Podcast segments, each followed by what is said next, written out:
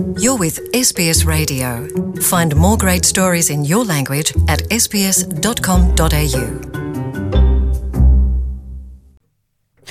Olá, viva, boa tarde, Luciana, boa tarde a todos. E começamos esta semana pelo mercado, porque as épocas estão a arrancar, mas eh, nesta altura fala-se e muito de jogadores de um lado para o outro.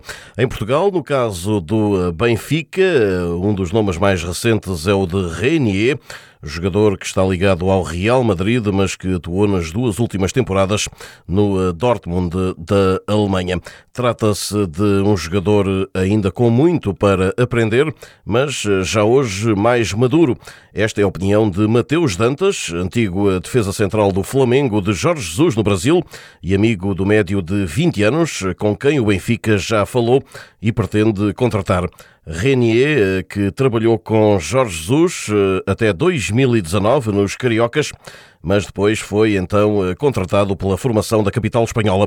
Mateus Dantas, ex-jogador do Flamengo, sobre Renier. Eu joguei com ele desde a base, e aí fomos juntos pro profissional, mas é, é um moleque diferente, ele, ele é um cara muito bom, tecnicamente, inteligência, tanto com Jesus, gostava muito dele, jogou vários jogos com Jesus, mas é um, é um menino diferente. É novo, tem muito que aprender ainda, tem muita a crescer.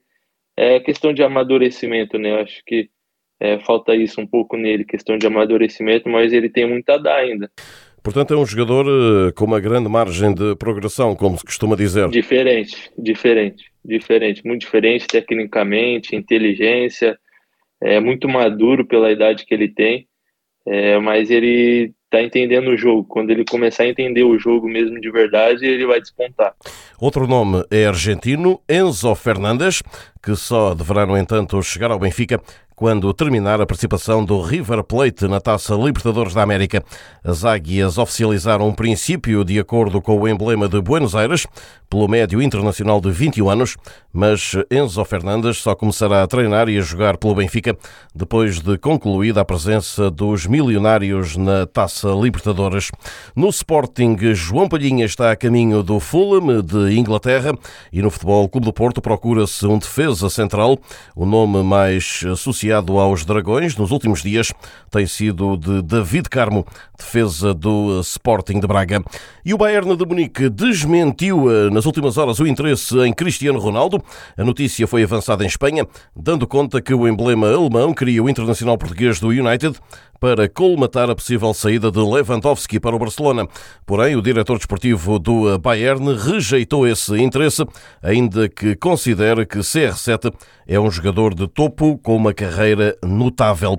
O avançado português estará insatisfeito no Manchester United, que está fora da próxima Liga dos Campeões e por isso procurará alternativas para a nova época. Recorde-se que o Bayern já contratou para a frente de ataque Mané, ex-Liverpool, que se junta a Müller, Gnabry, Sané ou Coman. Ronaldo, por falar em Ronaldo, está orgulhoso por ter o seu nome inscrito na Academia do Sporting, onde se formou. A Academia celebrou esta última semana 20 anos de existência e o craque português enviou uma mensagem de vídeo. Olá pessoal, para vos mandar um grande abraço de êxito e sucesso pelos 20 anos da Academia do Sporting, por tudo aquilo que vocês alcançaram e todo o sucesso que tiveram. Para mim é um orgulho ter a Academia no meu nome e espero ver-vos em breve. Um grande abraço, mal.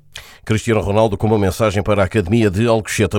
O presidente do Sporting, por sua vez, encontrou-se com o governante João Paulo Correia.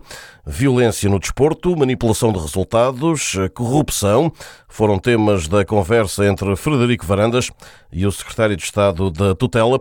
Recorde-se que João Paulo Correia foi criticado por Varandas na sequência dos elogios do governante a Pinto da Costa, o presidente do Futebol Clube do Porto, que classificou como uma referência do desporto nacional. E os jogos dos próximos campeonatos da Primeira e Segunda Ligas eh, em Portugal vão ser conhecidos no próximo dia 5 no Porto. A cerimónia vai revelar ainda o calendário da Taça da Liga, a terceira competição portuguesa para a nova temporada. Está lançado o estágio do Sindicato dos Jogadores deste ano, que vai começar a 4 de julho em Odivelas, nos arredores de Lisboa, destinado a futebolistas no desemprego. Joaquim Evangelista, o presidente do sindicato, destaca os 20 anos deste projeto. É a vigésima edição e, portanto, eu acho que é um facto assinalável, uma iniciativa na pré-época desportiva com esta dimensão social ser já uma prática reiterada no futebol português e uh, os objetivos são os de sempre, é garantir condições de treino uh, aos jogadores, visando o alto rendimento, garantir a, a, vertente formativa, não é dando cursos específicos aos jogadores para se qualificarem e, portanto, por esta via também garantir a transição e o pós-carreira e, essencialmente, potenciar a empregabilidade. Joaquim Evangelista, o presidente do Sindicato dos Jogadores Profissionais em Portugal.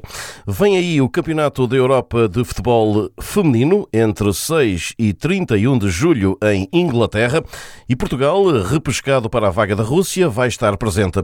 Soube-se, entretanto, que a participação neste Europeu de 2022 vai render 600 mil euros, o dobro do que foi pago pela UEFA na última edição da prova em 2017 nos Países Baixos.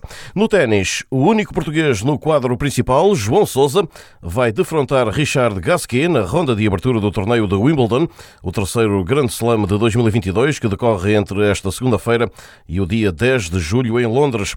O sorteio colocou frente a frente o tenista português, número 1, 59 no entanto, do ranking ATP e o uh, francês, 69 do mundo, de 36 anos, que já foi semifinalista de Wimbledon em 2007. Por fim, o futuro de Miguel Oliveira no MotoGP parece estar definido. De acordo com alguma imprensa em Itália, o piloto português irá continuar a carreira na equipa satélite da Aprilia, pela qual terá assinado por dois anos. E assim saímos a toda a velocidade por hoje, não sem antes deixar um forte abraço para todos. De Lisboa, Rui Viegas para a Rádio SBS da Austrália. Want to hear more stories like this? Listen on Apple Podcasts, Google Podcasts, Spotify, or wherever you get your podcasts from.